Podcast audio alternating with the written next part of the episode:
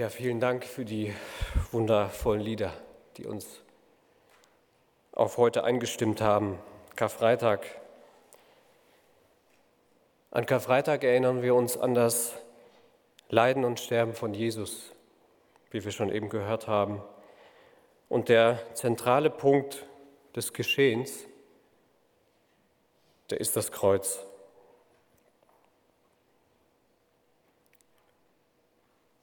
Wenn wir uns das Kreuz anschauen, dann ist dieses Symbol des Kreuzes, enthält sehr, sehr viele Dinge.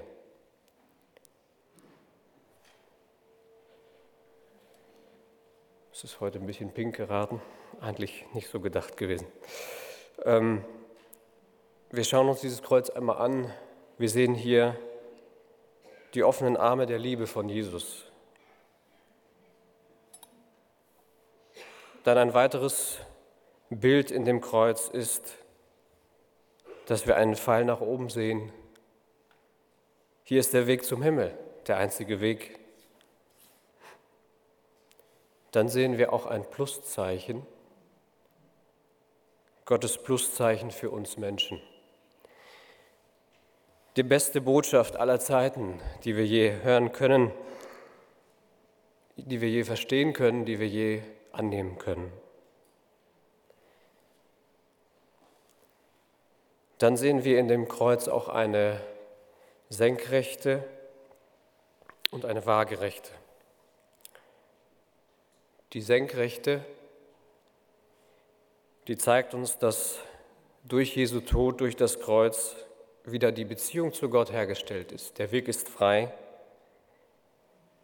Und die waagerechte, das sind die zwischenmenschlichen Beziehungen, die können auch heil werden. Und Gott schätzt besonders die Gemeinschaft der Christen untereinander. Und er freut sich über diese Gemeinschaft, auch wenn wir hier heute zusammen sind. Wir sehen auch in dem Symbol des Kreuzes ein Schwert. Hier wurde das Böse, der Teufel, für immer besiegt besiegt, aber nur für den, der Jesus, zu Jesus kommt und diese Vergebung annimmt. Vergebung von seiner Schuld, von seinen Sünden, von dem, dass er nicht los wird von alleine. Und wir dürfen dann auch im Namen Jesus dieses Schwert nehmen und Sieger sein über das Böse.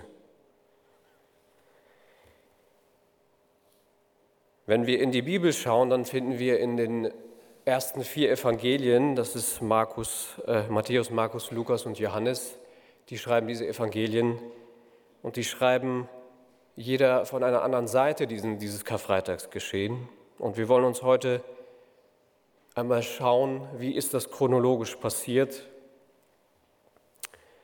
Alle, alle vier Schreiber, die schildern jeder so seine eigene Perspektive und auf den Bericht dieses Geschehens.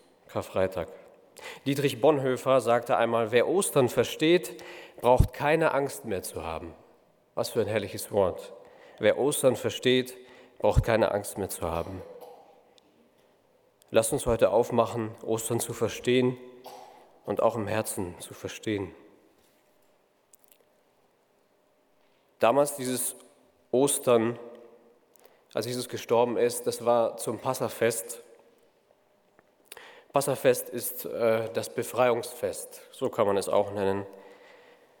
Wir erinnern uns, Sie haben sich daran erinnert, wie Gott sie aus Ägypten hinausgeführt hat. Da lebten sie unter der Sklaverei, unter schwerer Arbeit. Es wurde immer schwerer und schwerer von Jahr zu Jahr. Und sie konnten einfach nicht mehr. Gott führte sie aus Ägypten heraus und er setzte das Passafest ein, damit sie sich jedes Jahr daran erinnern können. Das Passafest findet nach dem jüdischen Kalender im ersten Monat des Jahres statt, also im Frühling beginnt das Jahr dort. Und jedes Jahr erinnern sie sich zu Anfang des Jahres direkt daran, dass Gott sie befreit hat. Die Sklaverei ist weg, Gott machte sie zu freien Menschen.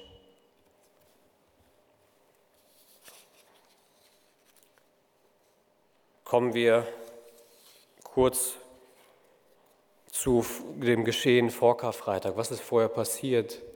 Letzte Woche Sonntag haben wir Palmsonntag gefeiert. Fünf Tage vorher zieht Jesus auf einem Esel in Jerusalem ein. Die Menschen jubeln ihm zu, Hosianna, dem Sohn Davids. Aber nicht alle haben gejubelt. Da gab es auch eine Menge, eine Gruppe von Menschen, die ihn mit den Jahren immer mehr gehasst haben. Das waren die ältesten Hohepriester, Schriftgelehrten. Jesus tadelte sie nämlich sehr oft. Sie waren die geistlichen Führer des Volkes, aber sie haben eigentlich total versagt. Menschengesetze waren wichtiger als Gottesgesetze. Und da kommt jetzt dieser einfache Mann aus Galiläa, der Zimmermann, und bringt ihr ganzes Leben einfach durcheinander. Die Menschen laufen Jesus nach. So denken sie oder sehen sie es. Er vergibt Sünden. Er heilt Kranke. Menschen werden von Dämonen frei. Er weckt Tote auf. Er hat Macht über die Natur, stillt den Sturm, geht auf dem Wasser. Er redet macht und kraftvoll. Die schriftgelehrten Pharisäer, sie hatten Angst, ihre Macht zu verlieren und sie hassten Jesu offene Reden. Sie suchten immer wieder nach einem Grund, eine Möglichkeit, diesen unbequemen Jesus aus dem Weg zu schaffen. Am Montag geht Jesus dann in den Tempel in Jerusalem und hier geht er rein und er findet Verkäufer und Käufer in dem Tempel, in Gottes Haus. Und er schmeißt diese Verkäufer und Käufer heraus. Hier ist kein Kaufhaus, hier ist Gottes Haus, ein Bethaus. Und direkt danach lesen wir Markus 11, 18, und es kam vor die hohe Priester und Schriftgelehrten, und sie trachteten danach, wie sie ihn umbrächten. Sie haben ihn sich angegriffen gefühlt, der Tempel, dafür waren sie zuständig, und sie haben ein Kaufhaus daraus gemacht. Am Dienstagabend, der nächste Tag, versammeln sich die Ältesten des Volkes und der Hohepriester im Palast des Hohepriesters. Sie nehmen sich vor, Jesus jetzt nun in dieser Woche endgültig gefangen zu nehmen und zu töten. Aber bloß nicht während des Passafestes, weil es sind zu viele Menschen in der Stadt.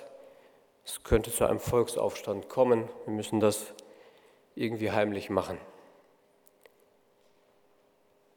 Und an dem gleichen Abend kommt es ihnen ganz gelegen. Da kommt jemand rein aus seinem Jüngerkreis, der der Jesus nachgefolgt ist und bietet an, Jesus zu verraten. Judas.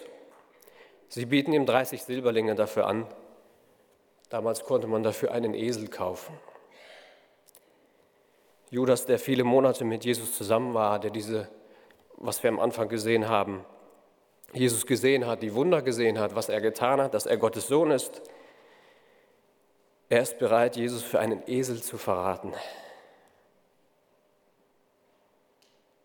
Er war nicht bereit, an einem Punkt seines Lebens Jesus ganz sein Herz zu schenken. Und jetzt war er bereit für diese schreckliche Tat.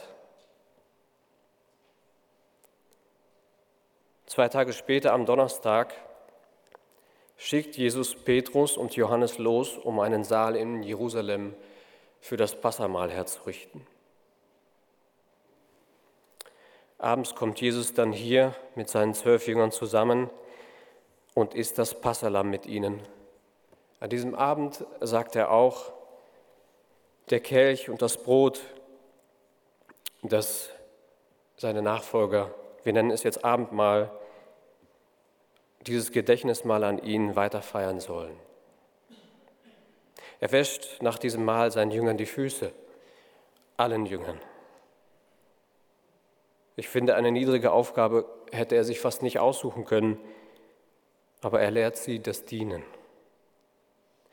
Jesus nennt an diesem Abend auch seinen Verräter beim Namen und Judas geht dann hinaus. Er verlässt die Gemeinschaft und geht hinaus in die Nacht.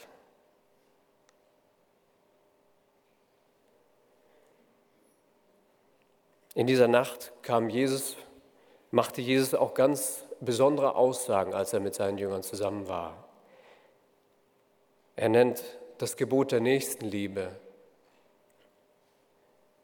Jesus sagt, dass er der einzige Weg zum Vater ist. Jesus sagt, dass er der Weinstock ist und wir die Reben, also die Reben können ohne den Weinstock nicht leben, sie vertrocknen. Jesus kündigt aber auch Verfolgung an für die, die ihm nachfolgen. Jesus kündigt den Heiligen Geist an, wenn er nicht mehr da sein wird.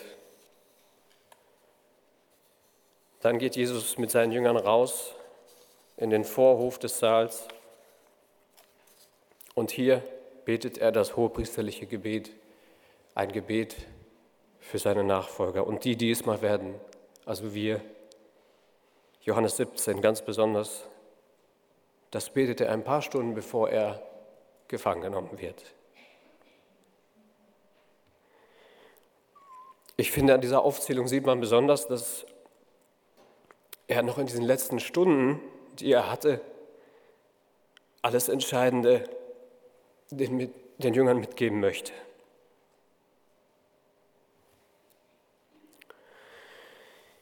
Jesus macht sich mit seinen Jüngern auf den Weg in den Garten Gethsemane. Dieser Garten, der liegt vor Jerusalem, vor der Stadt, am Fuß des Ölbergs. Er ist schon sehr oft hier gewesen. Er hat hier gebetet, entschuldigt, hat hier gebetet war hier mit den Jüngern zusammen. Und auch Judas, der kannte diesen Ort sehr gut, wusste, dass Jesus gerne hier hingeht. Auf dem Weg nach Gethsemane spricht er mit seinen Jüngern darüber, wie sie ihn verlassen werden. Sie werden fliehen. Petrus ist da ganz selbstsicher. Matthäus 6, 26, 33 bis 35. Doch Petrus versicherte, und wenn alle sich von dir abwenden, ich niemals. Jesus erwiderte, ich sage dir, noch heute, bevor der Hahn kräht, wirst du mich dreimal verleugnen.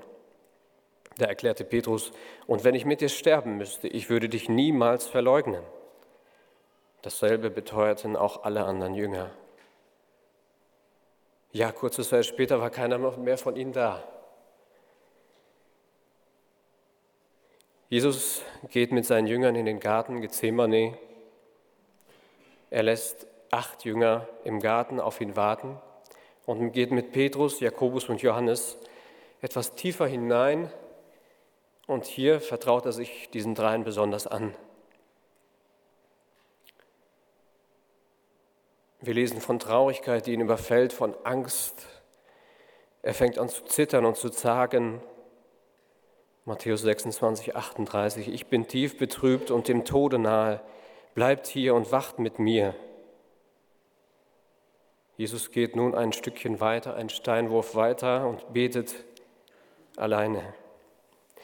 Jesus betet, dass Gott sein Vater doch diesen Kelch an ihn vorübergehen lassen würde, mit dem Nachsatz, dein Wille geschehe. Es ist ein schwerer Gebetskampf, sein Schweiß fließt, wie als ob es Blut wäre, herunter. Lukas 22, 44. Jesus hat fürchterliche Angst vor dem, was kommt, Todesangst. Und dann lesen wir, wie ein Engel zu ihm kommt und ihn stärkt. Dreimal betet Jesus zu seinem Vater und jedes Mal, wenn er zurückkommt, findet er seine Jünger schlafen. Die Jünger waren vor Kummer und Müdigkeit eingeschlafen. Es war Nacht, sie waren müde.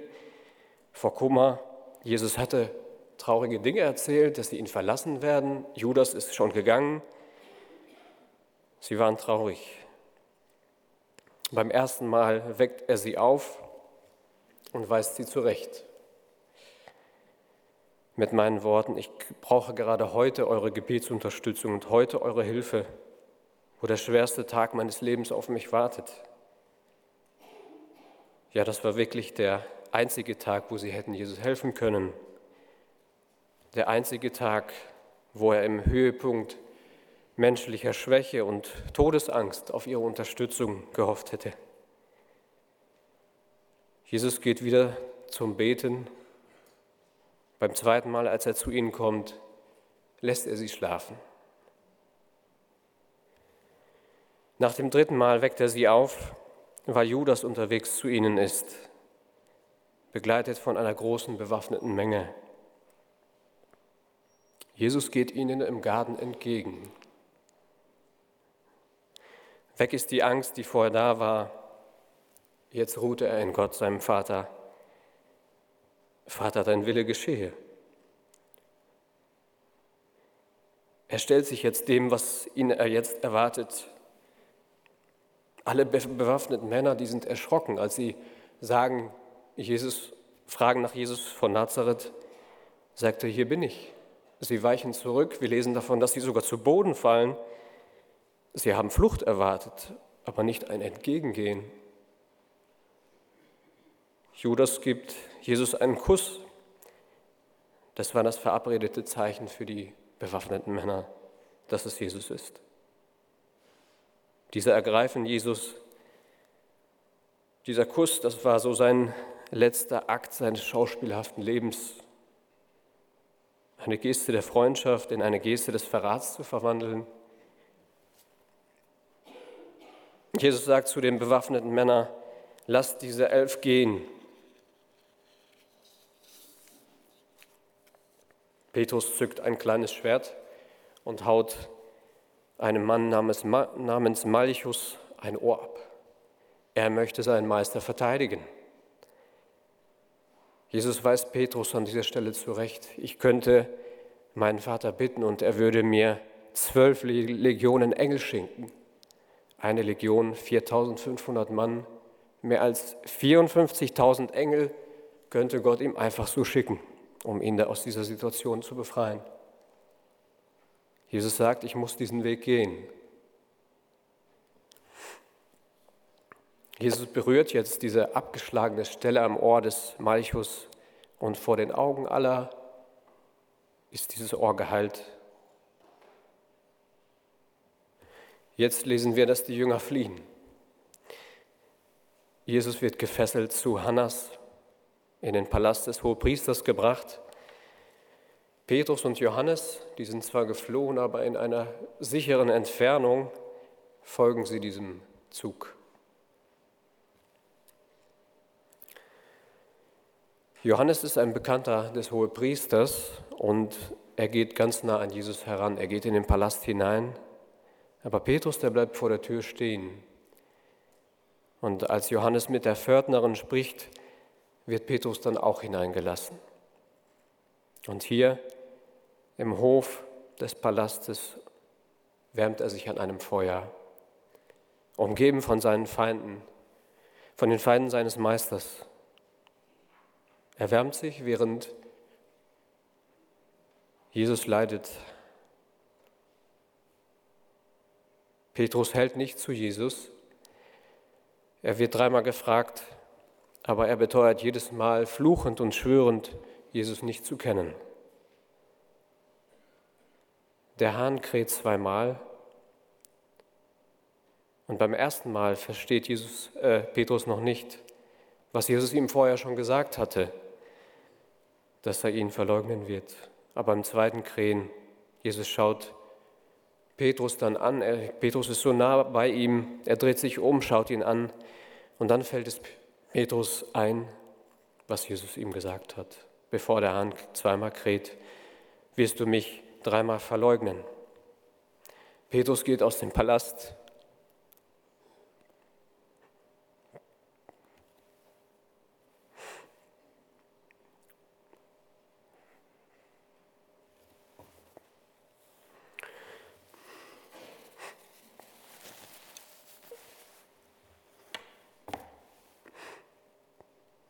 Entschuldigt.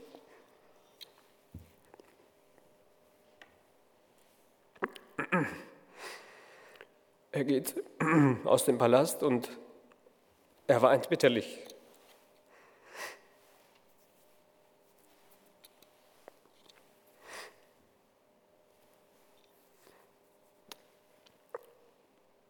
War das ein vorwurfsvoller Blick, den er von Jesus gesehen hat? Oder hat er der Hoffnung in den Augen Jesu gesehen? Hat Jesus mit seinem Blick gemeint, na siehst du mal, du hast es ja doch nicht geschafft. Petrus, war das das Letzte, was du über mich sagen wirst? Nein, ich glaube, trotz dem Schmerz, den Jesus ja hatte, trotzdem hat er Mitgefühl und Liebe in Jesu Augen gesehen. Dem, der jetzt gefesselt vor seinen Anklägern steht. Hannas fragt Jesus über seine Anhänger und über seine Lehre aus. Und Jesus antwortet darauf, Johannes 18, Vers 20 bis 21. Jesus sagte, was ich lehre, ist überall bekannt, denn ich habe regelmäßig in den Synagogen und im Tempel gesprochen. Überall haben die Menschen mich gehört und ich lehre nichts hinter verschlossenen Türen, was ich nicht in der Öffentlichkeit gesagt habe. Warum fragst du mich? Fragt doch die, die mich gehört haben. Sie wissen, was ich gesagt habe. Ein Mann der Tempelwache schlägt Jesus dafür ins Gesicht. So spricht man nicht mit dem Hohepriester. Hannas lässt Jesus fesseln und ihn zu Kaiphas bringen. Das war damals der Hohepriester zu der Zeit. Der ist auch im Palast.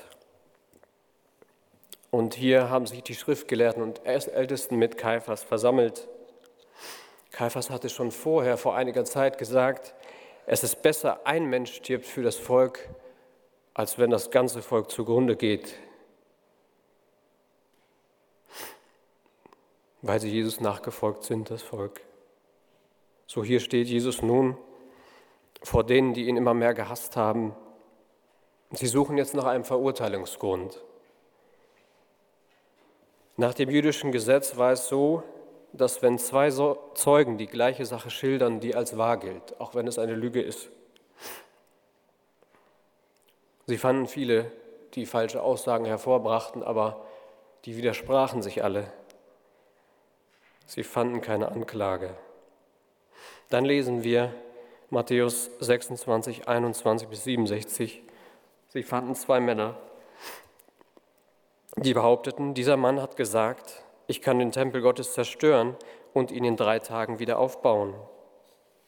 Da stand der hohe Priester auf und fragte Jesus, hast du zu diesen Anschuldigungen nichts zu sagen?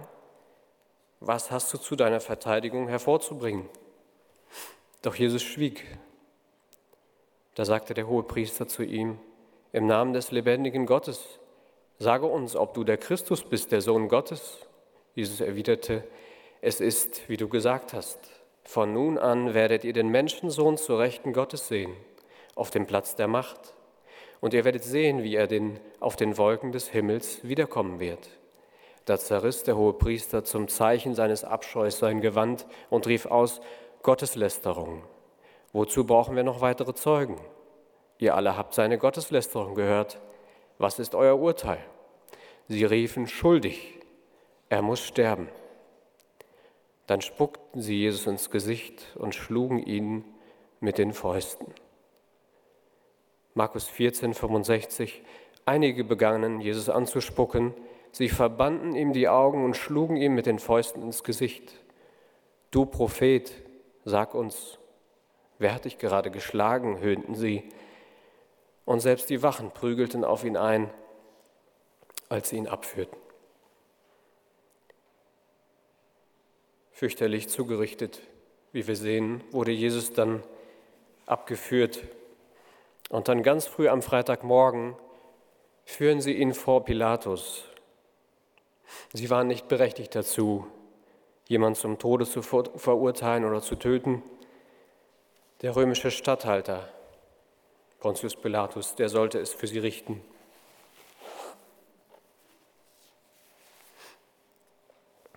Und hier vor Pilatus bringen die Priester und Ältesten die Anklagepunkte nochmal hervor. Lukas 23, 2. Dieser Mann verführt unser Volk, Er fordert es auf, dem Kaiser keine Steuern zu zahlen und er behauptet, der Christus ein König zu sein. Pilatus fragt Jesus, ob er der König der Juden sei. Jesus sagt, du sagst es. Du sagst es. Aber Jesus antwortet nicht, als Pilatus ihn fragt, ob er irgendwie Stellung zu diesen Anschuldigungen beziehen möchte. Jesus sagt dazu gar nichts. Und Pilatus ist sehr erstaunt darüber. Er kennt das anders. Ein Angeklagter, der verteidigt sich doch selbst. Der sagt doch etwas dazu. Pilatus findet einfach keine Schuld an Jesus. Und weil Jesus aus Galiläa stammt, wird er dann zu Herodes geführt, weil Herodes ähm, ja die Provinz Galiläa unter sich hatte. Herodes ist auch in Jerusalem wegen des Passafestes und er freut sich, Jesus zu, zu sehen. Er hat schon sehr viel von ihm gehört, viele Wunder und er möchte auch etwas Spannendes erleben. Er möchte von ihm unterhalten werden. Und vor Herodes bringen jetzt die Priester und Ältesten wieder die gleichen Anschuldigungen vor, aber auch er findet nichts, was verurteilungswürdig wäre. Ja, weil Jesus nichts zu Herodes sagt, absolut stumm bleibt, er sagt gar nichts, dann verhöhnt Herodes ihn, er verspottet Jesus zusammen mit seinen Soldaten. Er zieht Jesus einen königlichen weißes Gewand an. König, du bist ja der König der Juden. Und lässt ihn wieder zu Pilatus bringen. Jetzt steht hier, Jesus das zweite Mal vor Pilatus. Pilatus geht raus, setzt sich an den Richterstuhl und da hat sich das Volk versammelt.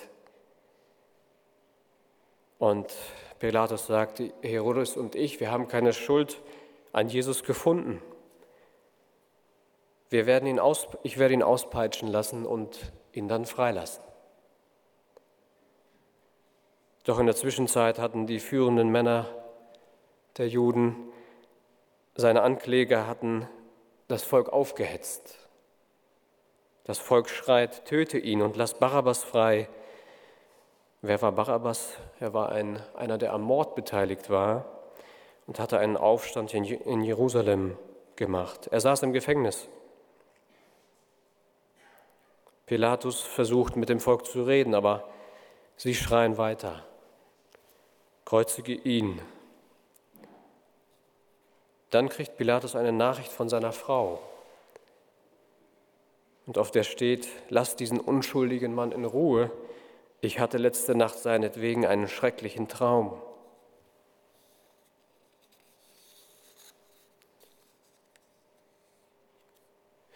Pilatus lässt Jesus auspeitschen, so wie er es gesagt hat. Die Soldaten setzen ihm eine Krone auf aus Dornen. Sie ziehen ihm einen Purpurmantel an, wie für einen König. Sie schlagen ihm ins Gesicht Sei gegrüßt, König der Juden. Sie geben ihm einen Stab in die Hand, wie das Zepter für einen König. Sie knien vor ihm nieder, wie vor einem König, verhöhnen ihn, spucken ihn an, reißen ihm den Stab aus der Hand und schlagen ihm damit auf die Dornenkrone auf den Kopf. Schließlich haben sie genug davon. Und Pilatus führt Jesus so zugerichtet vor das Volk,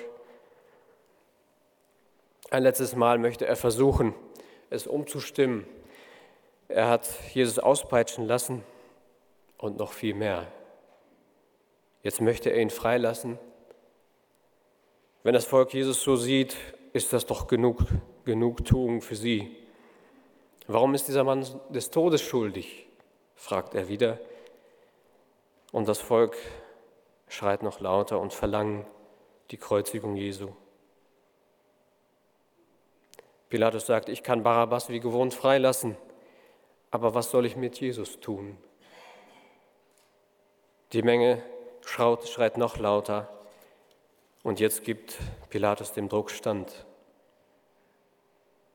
Er holt eine Schüssel mit Wasser, wäscht seine Hände vor dem Volk und sagt, ich bin unschuldig an dem Tod dieses Mannes. Es war üblich, zum Passafest jemanden aus dem Gefängnis freizulassen. Barabbas, der Verbrecher, wird aus dem Gefängnis entlassen und Jesus, der Unschuldige, zum Tod verurteilt. Pilatus übergibt Jesus an die römischen Soldaten, die ihn kreuzigen sollen. Das alles hat auch Judas mitbekommen. Und Judas erkennt jetzt seine Schuld. Und er erkennt die Tragweite seines Verhaltens. Und es überfällt ihn eine tiefe Reue. Er läuft zu den Priestern und Ältesten in den Tempel, möchte ihnen das Geld zurückgeben, die 30 Silberlinge, aber die interessiert es gar nicht. Die haben jetzt das bekommen, was sie wollten. Und in purer Verzweiflung wirft Judas das Geld auf den Boden des Tempels, geht heraus und erhängt sich. Was für eine Tragödie.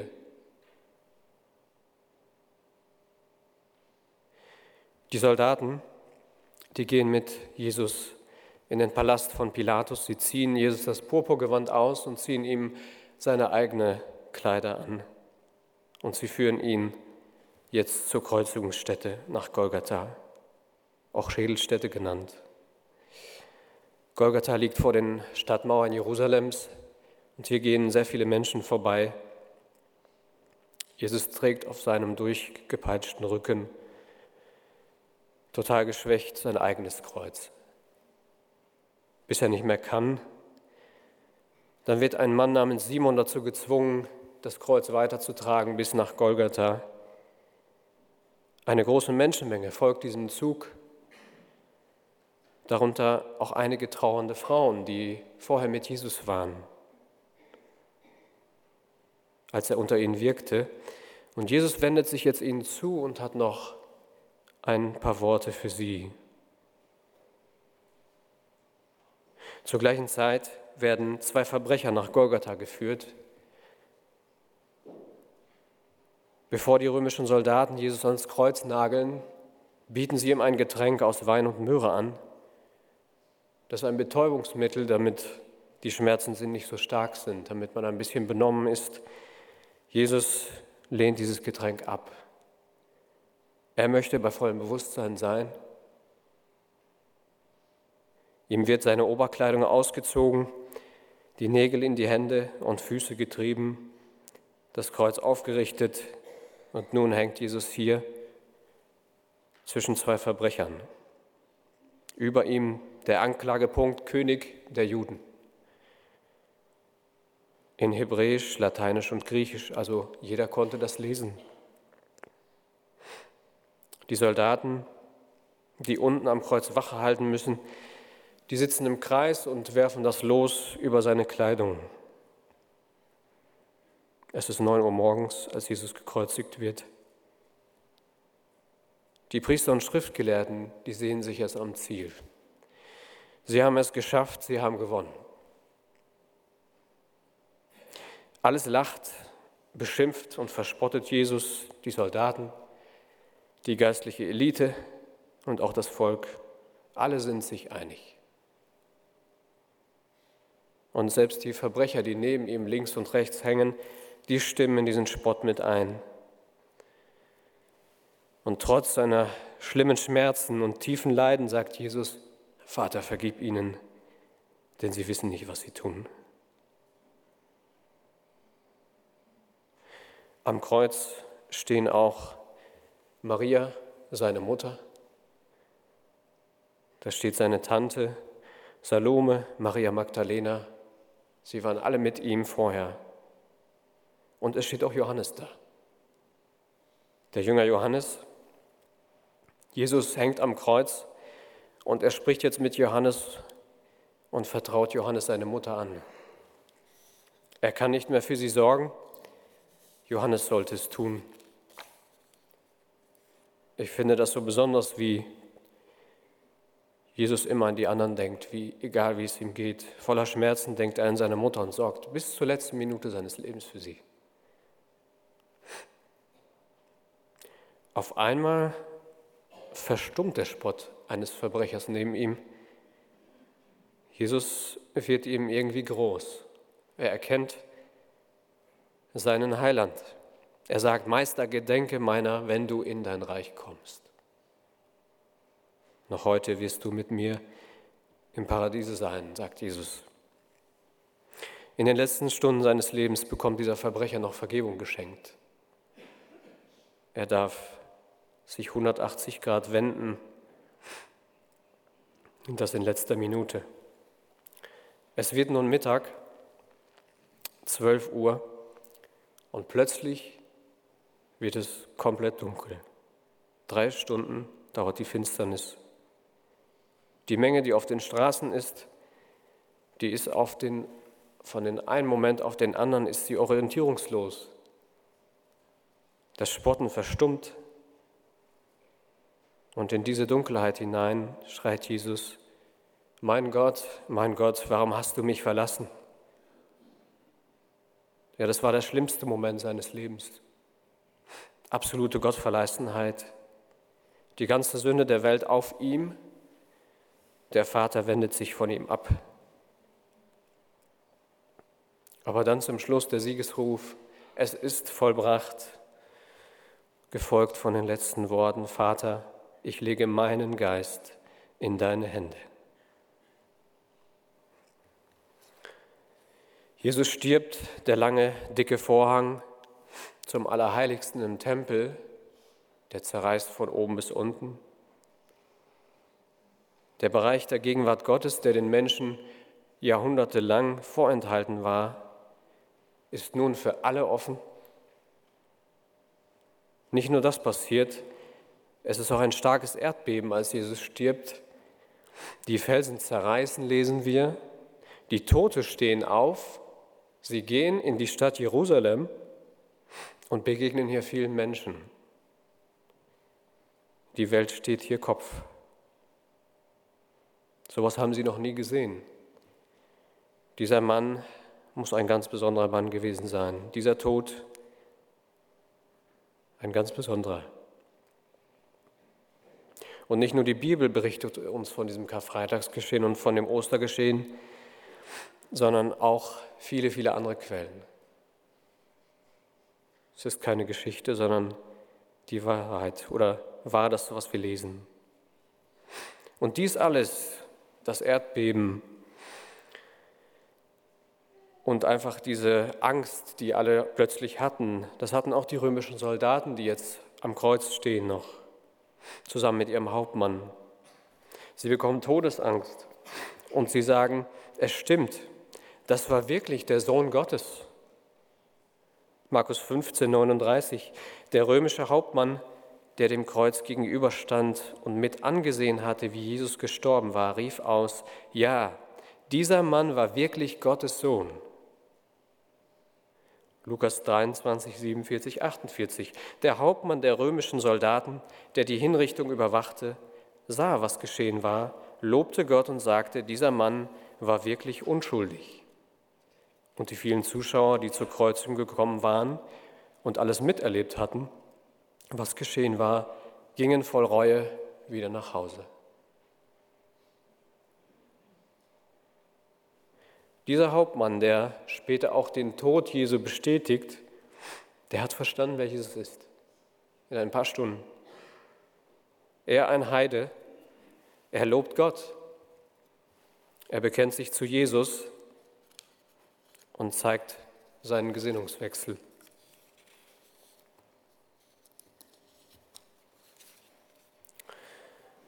Ja, ganz anders als Petrus, als dieser im Palast des Hohepriesters ist. Petrus hatte hier kläglich versagt. Er wollte seinem Meister so nah wie möglich sein, ihn verteidigen, sich für ihn einsetzen. Doch die Angst um sein eigenes Leben, die war größer als der Eifer für seinen Herrn. Petrus war nicht krisenfest. Er hatte keine tiefen Wurzeln. Er war noch nicht der Fels, der einmal sein sollte. Und jetzt ist die Schuld da, nicht zu Jesus gestanden zu haben. Er hatte seinen Meister verlassen.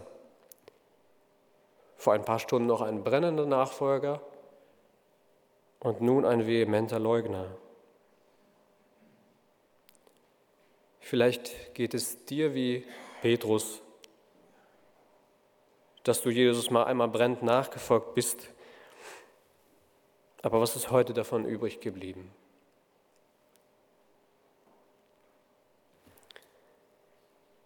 Jesus blickt dich nicht vorwurfsvoll an, genauso wie er Petrus auch nicht vorwurfsvoll angeblickt hat, sondern wenn du für einen Neubeginn bereit bist, findest du auch in seinem Blick Liebe, Vergebung, Annahme und Hoffnung. Es ist nicht aus und vorbei, sondern du darfst wieder neu beginnen, mit ihm und zu ihm zu kommen. Er vergibt gerne die ausgebreiteten Arme.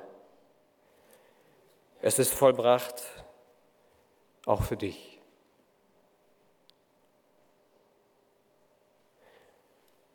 Oder vielleicht geht es dir wie Pilatus.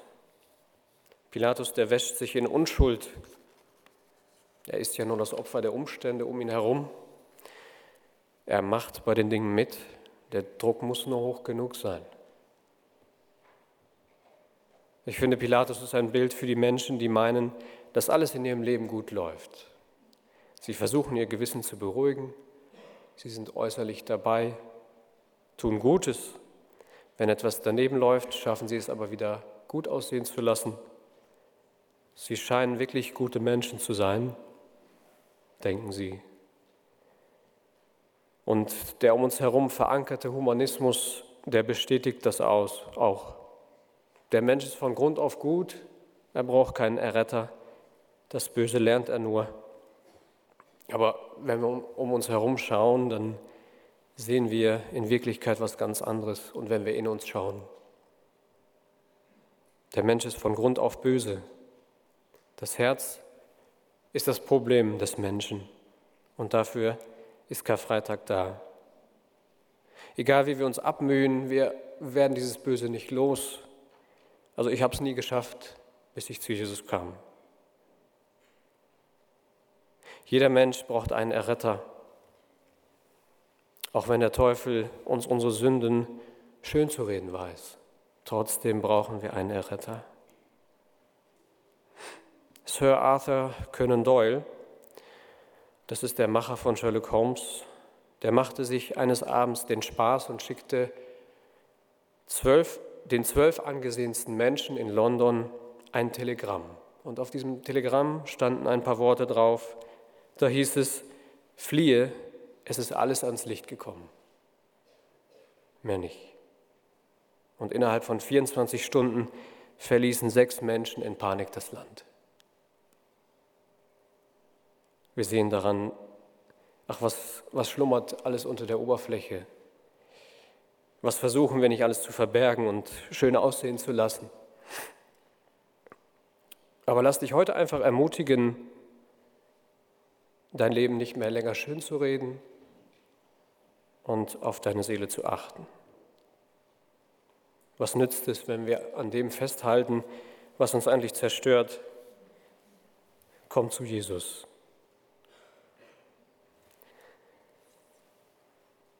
Es ist keine Schwäche, zu Jesus zu kommen. Du kannst dich nicht aus dem Sumpf deines Lebens alleine befreien. Bei Jesus Vergebung zu erfahren, und endlich frei zu werden, zu wissen, meine Schuld ist vergeben am Kreuz. Jesus Gottes Sohn hat es für mich gemacht. Alle meine Sünden sind getilgt. Das ist es, was es im Leben zählt. Und Jesus ruft dir zu, es ist vollbracht, auch für dich und auch für mich. Möchte ich ermutigen, wenn Jesus dich angesprochen hat, komm zu ihm. Lass dich von ihm retten. Heute ist ein, eine besondere Gelegenheit zu Ostern dafür, das Befreiungsfest, das persönliche Befreiungsfest zu feiern. Amen.